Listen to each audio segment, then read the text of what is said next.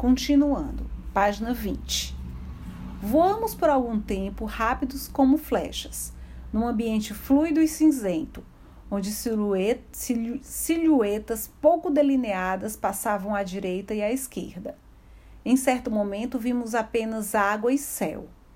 Alguns minutos depois, obeliscos começaram a despontar, portões, rampas ladeadas por esfinges se desenharam no horizonte. Tínhamos chegado. A princesa me conduziu a uma montanha de granito rosa, onde havia uma abertura estreita e baixa que teria sido difícil diferenciar das fissuras da pedra se duas estelas ornadas com esculturas não a identificassem. Hermontis acendeu uma tocha e se pôs a andar à minha frente. Eram corredores talhados na rocha nua, as paredes cobertas com painéis de hieróglifos e cortejos alegóricos deveriam ter mobilizado milhares de braços por milhares de anos. Aqueles corredores de comprimento interminável desembocavam em câmaras quadradas, no meio das quais haviam poços escavados, por onde descíamos por meio de grampos ou escadas em espiral. Esses poços nos conduziam a outras câmaras, de onde saíam outros corredores igualmente pintados com gaviões, serpentes enroladas, figuras em tal, báculos, barcas místicas, trabalho prodigioso que nenhum olho vivo deveria ver. Intermináveis legendas de granito, que somente os mortos tinham tempo de ler durante a eternidade. Por fim chegamos a uma sala tão ampla, tão enorme, tão desmesurada, que não era possível avistar seus limites.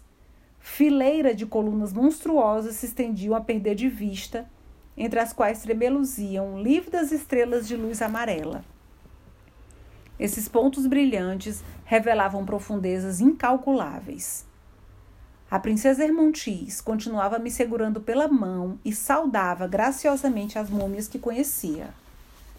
Meus olhos se acostumavam àquela meia luz crepuscular e começaram a discernir os objetos. Vi sentados em tronos os reis das raças subterrâneas. Eram anciãos secos, enrugados, apergaminhados, negros de nafta e betume, com coroas de ouro, cobertos com peitorais e gorjais, cravejados de pedras e com olhos de uma fixidez de esfinge longas barbas esbranquiçadas pela neve dos séculos.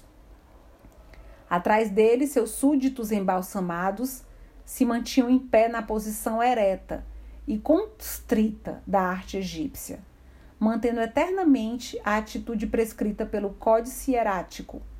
Atrás dos súditos, os gatos Ibis e crocodilos da época miavam. Atrás batiam as asas e gemiam, tornados ainda mais monstruosos pelas bandagens que o envolviam. Todos os faraós estavam presentes. Kelpis, Kefren, Pisamético, Sesostres, Amenófis, todos os negros governantes das pirâmides e dos túmulos subterrâneos Sob o estrado mais elevado sentavam o rei Cronos e Zilsudra, contemporâneos do dilúvio, e Tubal, Tubalcaim, que o prendeu, que o precedeu. A barba do rei Silsudra crescera a tal ponto que dava sete voltas na mesa de granito sobre a qual ele se apoiava, sonhador e sonolento. Um pouco adiante, no vapor poeirento, para além do nevoeiro das eternidades, distingui vagamente os setenta e dois reis pré-adâmicos com seus setenta e dois povos desaparecidos.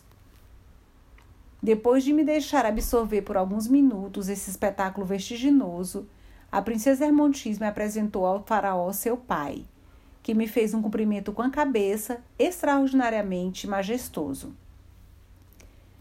Encontrei meu pé, encontrei meu pé, gritava a princesa, batendo as pequenas mãos umas na outra, uma na outra, com todos os sinais de uma grande alegria. Este senhor, este senhor que o devolveu. As raças Quemé e Nahase Todas as nações negras, bronzeadas, acobreadas, repetiam em coro: A princesa Hermontis encontrou seu pé. O próprio Zilsudra se comoveu, ergueu a pálpebra entorpecida, passou os dedos pelo bigode e pousou em mim um olhar carregado de séculos.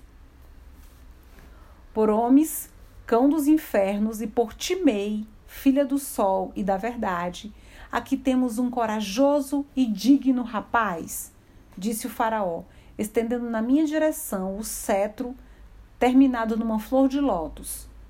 O que você quer como recompensa?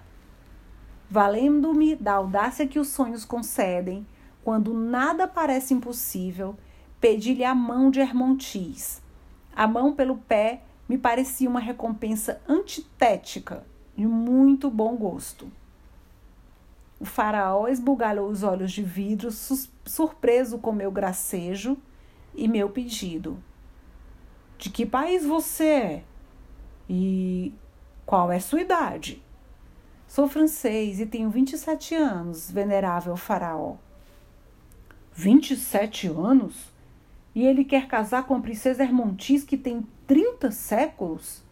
exclamaram ao mesmo tempo todos os tronos e todos os círculos das nações. Hermontis pareceu ser a única a não achar seu pedi meu pedido inconveniente.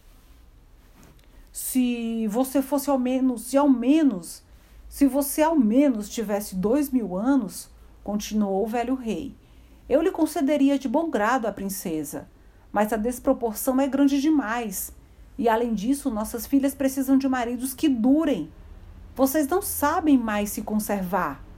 Os últimos que foram trazidos há mais há apenas 15 séculos não passam de um punhado de cinzas. Veja, minha carne é dura como o basalto. Meus ossos são barras de ferro. Assistirei ao último dia do mundo com o corpo e o rosto que tive em vida. Minha filha Hermontis durará mais que uma estátua de bronze. Neste dia, você terá o último grão de suas cinzas espalhado pelo vento. E a própria Isis, que soube encontrar os pedaços de Osíris, terá dificuldade de reconstituir seu corpo. Olhe, como ainda sou vigoroso e como os meus braços são firmes, disse ele, sacudindo minha mão com veemência, cortando meus dedos com meus anéis. Ele me apertou com tanta força que despertei e vi meu amigo Alfred me puxando o braço e sacudindo para me acordar. Vamos, grande dorminhoco! Será preciso carregá-lo para o meio da rua e lançar fogos de artifício nos seus ouvidos? Passa do meio-dia. Você não lembra que havia prometido me buscar para vermos os quadros espanhóis do senhor Aguado? Meu Deus, tinha me esquecido, respondi, vestindo-me. Podemos ir. Estou com autorização aqui em cima de minha escrivania. Avancei para pegá-la, mas imagine o meu espanto quando, no lugar do pé de múmia que eu havia comprado na véspera, vi a pequena figura de argila verde colocada em seu lugar pela princesa Hermontis.